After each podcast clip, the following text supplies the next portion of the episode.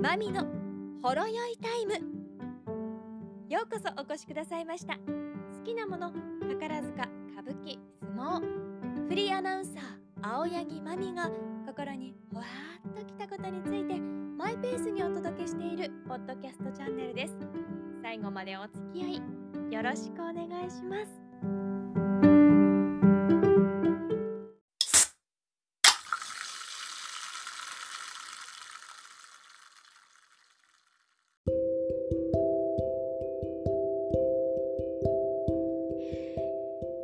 5月15日更新のポッドキャストです。沖縄が本土に復帰してから50年を迎えましたね。今日はオリオンビールを片手にちょっとお話をしようかなと思います。いただきます。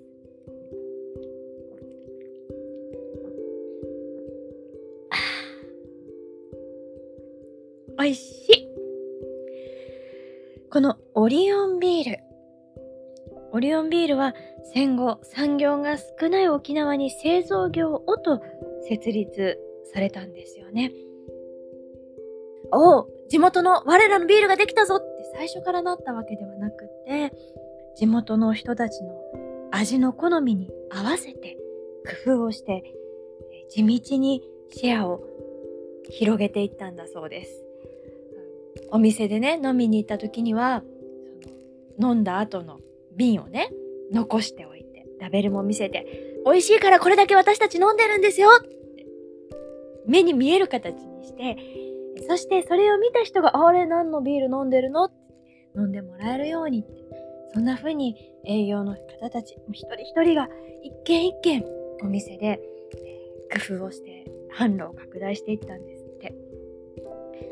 そうやって地道に販路を広げていっても今度は本土復帰となった時には今度は企業がどっと沖縄に入ってきてやはりシェアを奪われて苦戦してそういうことがあったんだそうです。まあ今回ね5月15日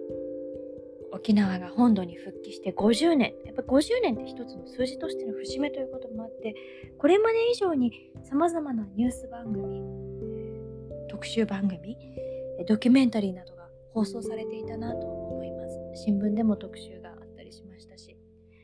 それを見ていてで、えー、こういったねオリオンビールの話も、この5月頃というのは、まあ、連休もあるということでコンビニエンスストアではね沖縄をテーマにしたキャンペーンが各店で行われたりしますよね。あそっか沖縄かって。その5月っていうところで一つこう心にふっと思い出したりもするきっかけになっています。うん。あとねこれから夏に向けてですと、雑誌ではおすすめのリゾートなどのね特集もあったりしますよね。どちらかというとまあ私この本土って表現がいいのかどうなのかわからないですけれども、まあ、大阪で生まれ育った私が受け取る沖縄の情報というのは多くはそういった観光の、楽しい素敵な、えー、沖縄行ってみたいなあこれ食べてみたいな、え、現地で食べたいなとか思うそういった沖縄の情報が多いですよね。うん、でも今回こうやって、まあ、いろいろな特集やニュース番組などでねこのオリオンビールでもそうやってまあ工夫と苦心とかあって今につながっているという、えー、ことであったりあと50年前本土復帰の式典の時の当時の屋良知事の挨拶の映像を見たりして改めてこう思ったのはあ沖縄のこと何も知らないで来たんだなって歴史としての沖縄のことほとんど知らないんだなってそのことを改めて認識したというか知らないことを知ったなって思いました。歴史って事実出来事の積み重ねじゃないですか。で、まあ、どこからどう教えるかとかいろいろあるとは思うんですけれどもどうしてもこう小中学校の義務教育の間に近現代史を深くじっくりってなかなかなかったんですよね。今は違うのかもしれないですけれども私はもう本当に駆け足のように特に現代史っていうのを習ったそうやってきた世代がもう今社会の中心にいるんですけれど、ね、一方で50年経って当時の流れを知る方たちその当時の大人の皆さんというのも本当に高齢化していく中でリアルな声を聞けるチャンスその時間ってもう本当に限られてるんだな。その残りってそんなに長くないんだなっていうこともあの私は大学で西洋史を学んでいたのでで特にドイツの歴史っていうのは結構資料などで読み込むことが多くてなぜワイマールという共和国の時代から、ナチが台頭してナチスドイツとなって第二次世界大戦へとその一番近い現代の歴史っていうのをものすごいやっぱ教科書として取り組んでたりするんですよね。そう思った時にはやっぱり日本の今私たちの生きてるこの時代に一番近い歴史ってもっと知ろうとしないと教えてって思わないといけないんだなって、まあ、分かってはいたんですけれども改めてこの本土復帰50年というそういう節目としてのさまざまな報道を見るにつけて、えー、あダメだな。やっぱりもっともっとアンテナを張って知ろうと思わなきゃダメだなってそのように思いました。今回は記念式典が沖縄と東京と中継を結ぶ形で行われていたんですよね。いわゆるオンラインで、え、開催されて、